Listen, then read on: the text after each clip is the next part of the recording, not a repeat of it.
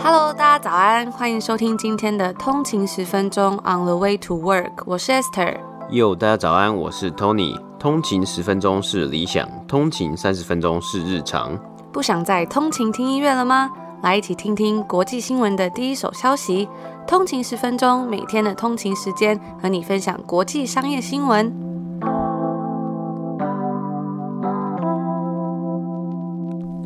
家早安，欢迎回来通勤十分钟。今天是四月九号，星期五。大家早安。那不知道大家周末有没有什么计划呢？没想到又这么快来到了一个礼拜最后一个工作日了。嗯哼，没错。真的，我觉得因为上周有好像有连假的关系嘛，所以这个礼拜好像过得特别快。但我们也没有连假，我不知道为什么我们过得特别快。有啦，我们有那个哦，对对，我们有那个 Easter，算是有 Easter 的连假。对，只是礼拜五、礼拜六、礼拜日有一种感觉，好像没有那么廉价的感觉。哦呀，毕竟还是会比较一下嘛，大概有四天，我们只有三天这样子。那我们今天一样，话不多说，我们就直接进入今天的美股三大指数。今天是北美时间的四月八号星期四，那我们来看一下今天的美股三大指数啊，道琼工业指数是上涨了五十七点，涨幅是零点一七个百分比，来到三万三千五百零三点。S M P 五百标普五百指数呢是上涨了十七点，涨幅是零点四二个百分比，来到四千零九十七点。纳斯达克指数呢，则是上涨了一百四十点，涨幅是一点零三个百分比，来到一万三千八百二十九点。那我们看今天看到啊，收盘三大指数皆有上涨的情况，纳斯达克的涨幅是最多的，超过了一个百分比，而标普五百的持续上涨啊，也再次的达到了收盘的历史新高。那我们也看来啊，今年的第二季的开头呢，是一个上涨的开头啊。那债券市场是稍微有降温的一点点，大型科技股呢，则是持续的上。上涨。经济数据部分呢、啊，今天出炉的美国上周首度申请失业补助人数上升至七十四万四千人，而经济学家的预估呢，则是希望是有看到一个下降的预估是六十九万人。那今天美国十年期国债殖利率呢，是下降至一点六四三 percent，殖利率较上个月有下降了。那相对的，苹果、微软、亚马逊等大型科技股呢，本月皆有上涨的成绩啊，也是相较于比较震动三月的股价呢是比较震动的。那今天的个股方面呢，Etsy 上涨了五点五五个百分比，而 PayPal 收盘则上涨三点四 percent。今天的 Consumer Sector 呢，则是看到下跌的状况，知名酒商那旗下有包括 Corona 的 Constellation Brands 呢，下跌了四点七个百分比。那美国药局连锁 Walgreens Boots Alliance 呢，下跌一点四 percent。那以上呢，就是今天美股三大指数的播报。要来跟大家介绍一间很特别的公司，是我们平常比较少分享到，但是其实呢有很多新科技的创新，也非常有趣的一个产业，那就是 Healthcare。那这家被誉为是 X 光界的特斯拉，它是来自以色列的一家新创公司，叫做 Nanox Imaging。Nanox Imaging 呢是一间专门做医学影像技术的开发商。那该公司成立于二零一一年，他们开发了一项新的技术，相信其数位 X 光技术还有软体可以开发出成本比较低的医疗影像系统，以及具有扩展到全球的医疗影像可用性，还有改善早期检测服务的潜力。那在去年的时候啊，这家公司它更获得了红海、富士还有 SK Telecom 等等的公司的加持，总筹资达到了五千五百万美金。而该公司呢，也在去年八月的时候与美国的纳斯达克上市，它的股票代号是 NNOX。在当时呢，总共筹集了一点六亿美金左右，发行价是在十八块美金，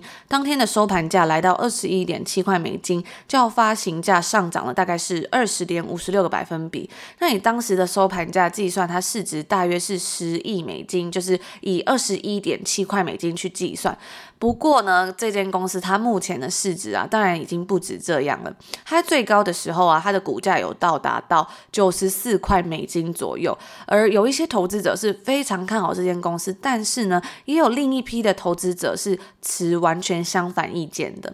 甚至是在它上市之后啊，有不止一家是两家专门做空的公司，特别就注意到它。在当时啊，其实大部分的人都认为这间公司是一间比较 risky、风险比较大的公司。而这间 Nanox 它到底有什么特别的地方呢？今天想要跟大家来分享这间公司，其实不单单呢、是因为它的技术，而是它的 business model，也就是它的商业模式。Nanox 这间公司它的商业模式其实是非常创新的，也就是为什么有人会想要拿它跟特斯拉来做比较，因为特斯拉从根本上是去改变了汽车产业的这个商业模式，而 Nanox 也是。该公司本质上它的目标是想要免费的给出它的 scanner，就是扫描的仪器，然后从每一次的扫描中收费。这就从本来该产业是这种一开始就收一大笔钱的机器的费用，改变成它一开始的这个 upfront fee 是不用钱的，进而变成是 recurring revenue model，也就是经常性的收入，就是现在很多新创的科技公司采用的一种收入的方式。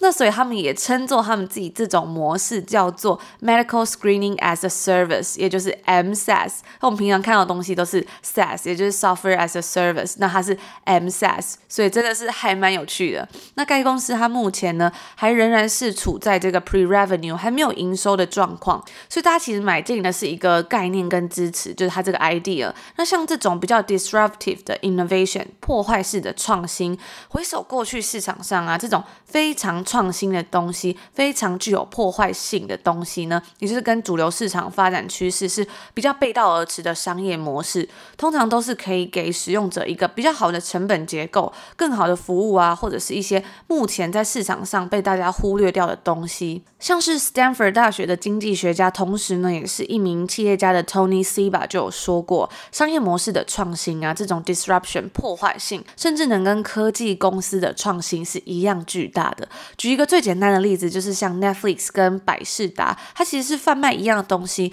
然后后来呢，Netflix 开始做订阅制，把影片的光碟寄到你家，到后来啊，这个商业模式逐渐成功。也就代表说，如果两家公司它贩卖着一样的东西，但是你卖的方式是完全不同的，那可能就是 disruptive 的。而从另外一个角度来看呢，一个是每一片 DVD 它都是分开算钱，跟一次付一个订阅费，然后你全部都可以看的商业模式。而除此之外呢，也可以看到像是亚马逊它的 Prime 的这个服务，他知道说消费者绝对是想要最快能够拿到商品，所以他就收取了一定的费用，然后给你最快的寄送服务，进而。呢，这个东西就变成是亚马逊在整个产业中的筹码。那它竞争者啊，为了要来跟它竞争，也就要跟上它的服务才行。而这个东西啊，也就是 Nanox 它想要做的事情。所以，如果最后 Nanox 的这个模式成功的做出来，那对于其他的竞争者来说啊，就会相当具有破坏性。就算他们其实不想要跟 Nanox 竞争，但是呢，因为目前其他的竞争者主要其实都还是透过贩卖机器的这个费用来赚取盈利。如果之后，他们想要去匹配，或是跟这个 Nanox 的产品来竞争，他势必要在短期内要放弃很大一部分的盈利，变成订阅制。那即使这些公司，它最后真的能够做到这样，对他们来说仍然是非常具有伤害的，因为他们要去放弃这么大一部分，就是贩卖这个机器的盈利嘛。但是呢，对于像 Nanox 这种新创公司来说啊，它这么新，它有很多机会可以去做创新，去做各种不同的尝尝试，然后承担风险。那像 Nanox 他在做这种事情。他这个策略呢，其实就是一种商业策略，叫做 counter positioning。那这个策略呢，对于公司长期来说，就能够将它与其他的竞争者区分开来了。前面有提到的特斯拉也是嘛，Tesla 它不使用车子的经销商，而是它是用它自己的直营据点，还有可以直接在线上购买付款的方式。所以最后假设，如果消费者都想要用网络去买车子的话，不想要透过在地的经销商去购买，那对于其他的汽车品牌，像是 Ford、GM、Toyota 等等的，就会变成是一个非常大的麻烦。而今为什么特别要来跟大家分享这间公司呢？就是因为在前几天呢、，Nanox 它终于通过了 FDA 的 510K 上市前通知申请。那这个东西啊，它其实就是说，任何人或者是制造商，如果要将医疗器材产品行销到美国的话，除了部分免除这个 510K 的品项，还有不需要进行上市前核准之外的东西，其他都必须要在进口美国至少九十天以前，向美国食品药品管理局，也就是这个 FDA 提出上市前的通知申请，然后去取得这个输入许可，就是 510K 的这个 clarance Letter。那刚刚在一开始节目中，我们就有提到说。在他当时就是 IPO 的时候，很多人都认为说这间公司呢，其实它是非常的 risky，风险很大的公司。毕竟呢，再到这间公司它能够真正让病人使用之前，其实还有很长的一段路要走。不过啊，现在已经开始真的慢慢看到一些曙光了。因为该公司它主要一个很大的障碍跟风险，就是它在当时就是还没有通过这个 FDA 的 510K。那以上讲到这边呢，就是我们今天要跟大家分享这个 Nanox 这间公司的上半部的一些资讯。因为这篇幅实在是太长了，而且实在是有很多有趣的资讯要来跟大家分享，所以我们就分为上下两集。那下一集啊，我们也会继续来跟大家分享这个下半部，通影族可以稍微期待一下。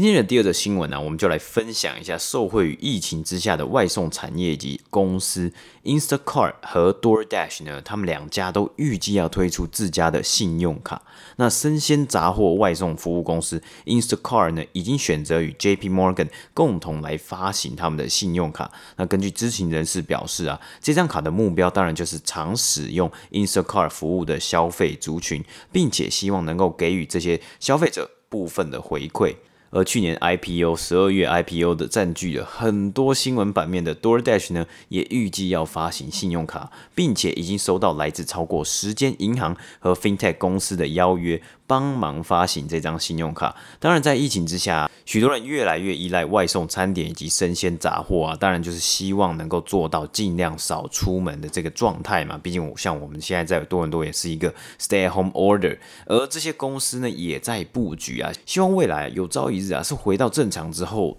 许多消费者的这个习惯仍然会持续存在，因此啊，他们推出了不同的策略，希望的就是巩固这些消费者的忠诚度，并且吸引到其他新的潜在客群。而对银行来说啊，其实也算是一个可以多角化他们信用卡合作伙伴的方式啊。毕竟在疫情之下，这些旅游飞行基点啊，还有回馈啊、信用卡，已经不再是消费者的首选了。因为旅游活动也降到几乎是最低了嘛。而传统而言啊，旅游联名卡像是与航空公司或是饭店合作，都是蛮吸引消费者的产品啊。同时，这些消费者啊，其实也有可能是高消费族群嘛。因为毕竟他就是他会去旅游，他会去坐飞机，他会去饭店，代表他会去其他地方消费啊，或是他会去花更多的钱。想要去基点啊等等的，那对于 JP Morgan 来说啊，较多的合作伙伴呢，他们其实本来也都是航空公司啊，或是饭店。但是啊，也有像是他们跟亚马逊和星巴克推出的联名卡，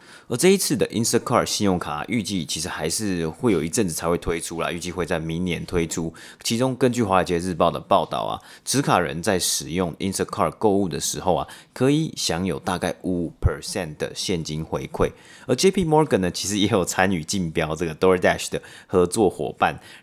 预计该公司 DoorDash 这几周呢，也会做出他们最终的决定。华尔街日报的报道是指出啊，DoorDash 希望可以招募一些合作的餐厅以及商店，去提供特殊的回馈和促销活动给消费者持卡人。那可能呢、也会定期的给予这些持卡人一些特别的活动啊。那其他的部分呢，可能是永久一定都会有的。那有一些呢，就是呃，from time to time 嘛，就是每一期都会有不同的促销。除此之外啊，DoorDash 也可能会计划为持卡人啊举办一些特别的活动，真的希望这些 experience 这些体验啊，能够吸引更多人转变成为他们的忠实顾客。而且啊，希望也能够让更多人可以加入他们的会员机制，就是这个 Dash Pass，一个月十块可以抵外送费等等的。其实我觉得这东西好像。也蛮吸引人的，因为毕竟如果真的是都待在家里啊，然后你可能呃每个礼拜可能至少叫个三四次外送呢，那这个外送费啊，就是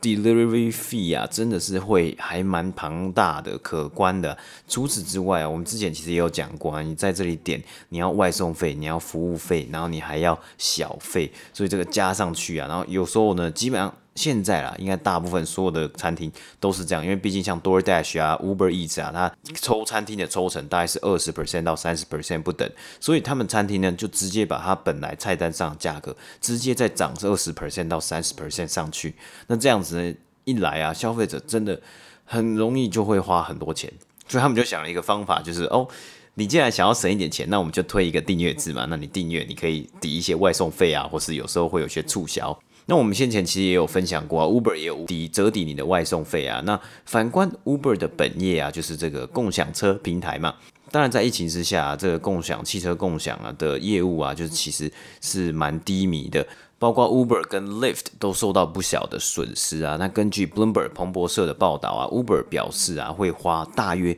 两亿五千万美金啊，想要去招募更多的 Uber 司机。其中这笔钱呢、会包括给司机的一些额外加成啊，等等的。因为去年疫情啊，许多人待在家里啊，根本不会用到 Uber 或 Lyft 的服务嘛。但是这些公司啊，在今年看到或许需求会有机会来回升，但是因为去年的情况啊，所以其实已经流失了很多很多的司机啊，因此才会有这些新的策略来吸引更多的新的司机，希望可以 capture 到未来逐渐上升的需求。那以上呢，就是今天。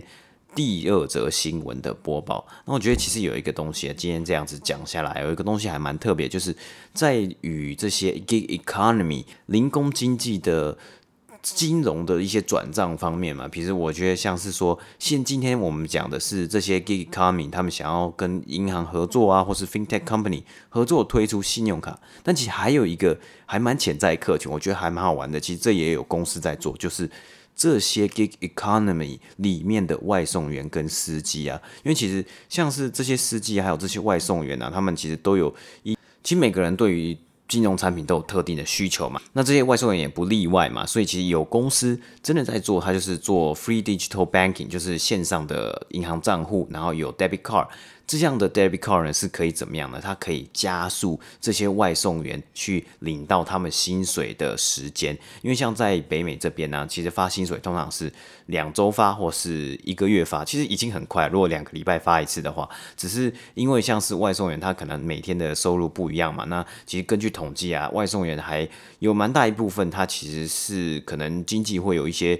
呃困难啊，或是他可能需要一些需求，有特定的需求啊，所以。这些的的公司呢，他们就在做，就是他的这个 debit card，他的账号呢是可以加快你领钱的速度，所以有的外送员可以当天做完就领钱，或是两天就可以领钱。那这个东西呢，就也会是一个，我觉得也会是一个 potential 啦。那如果是未来这个零工经济 gig economy 还是会持续的留在这个市场上面的话，可能也会是一个这些金融科技公司。以及银行未来的一些注目重点、关注重点啊。以上呢，就是我们今天说要跟大家分享的内容啦。那昨天呢，其实也收到蛮多通勤族的支持跟打气，因为昨天有跟大家分享到，我们又要也不是 lockdown，是 shutdown 这个东西嘛，它实在是有点郁闷。但是真的是很谢谢大家的，就是鼓励啊，还有打气，说在家工作真的可能这么久了，真的是蛮闷的啦。但是有时候真的，我觉得还是很珍惜可以在这边跟大家聊聊天的这个机会。嗯，对啊，真的有时候真的就是。心态还蛮重要的嘛，但我们说有时候真的是心理，也就是身心灵的状况，都是要自己要注意啊。但是其实心态上面呢，我们都是 always 希望都是有一个 growing mindset，希望可以凡是看到一个比较正面的一些地方，可以去让自己开心一点。那昨天有通勤族分享说，他这件事就是有听到别人介绍，然后就来听我们的节目。但是呢，因为一开始想说名字叫通勤十分钟，结果节目这么长，后来就索性放弃不听。但还好呢，后来还是有坚持回来再收听，发现哎、欸，其实还不错。让我就回想到我们一开始取这个名字的这个故事。那也很感谢这位通勤族没有放弃我们的节目啦。然后就想到一开始我们这个节目取的名字嘛，那那时候其实是因为就是疫情在家里，然后那时候在上网课，然后就觉得蛮忧郁的，也像现在这样子。然后想说，其实在家里久了，真的会开始慢慢的就比较开始比较没有打扮啊，或者是开始有点走身材走中。我自己是还好，但 Tony 是变胖。我也还好，我觉得我应该还好。但是就觉得说想要继续努力嘛，不想要每天在家里的时候都没有进步的那种感觉，所以才开启了这个节目。然后那时候我们就想说，到底要取什么名字？因为我觉得取名字真的是一件很难的事情。对，我也觉得很难。我现在已经想不起来为什么当初要叫。通勤十分钟了，但是我只记得那时候是觉得说，想要用短短的时间，然后就可以吸收很多东西，然后成长的这这种感觉，就是告诉自己说，哎、嗯欸，每天逼自己。因为如果跟大家讲说，哎、欸，通勤一小时，大家可能真的就不想听。哦、我记得我那时候是讲说，通勤十分钟，就是念起来还蛮顺的。哦，对，对不对？因为你也不可能通勤二十分钟，通勤三十分钟或通勤四十分钟嘛。而且如果想说，如果一个小时要学东西，可能就真的就不想学。但是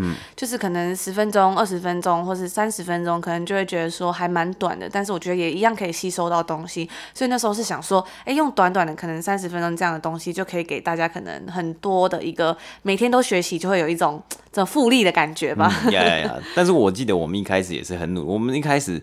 最最最最一开始的时候啊，当然还是希望可以在十分钟。但我觉得有时候好像就是想要跟大家分享的东西比较多一点，然后是我们多分享一些生活上的呃大小事啊，就会超过一点点，然后慢慢就再超过一点点，然后又超过一点点这样。那后来呢，就慢慢再回来一点点，然后再最后再回来一点点，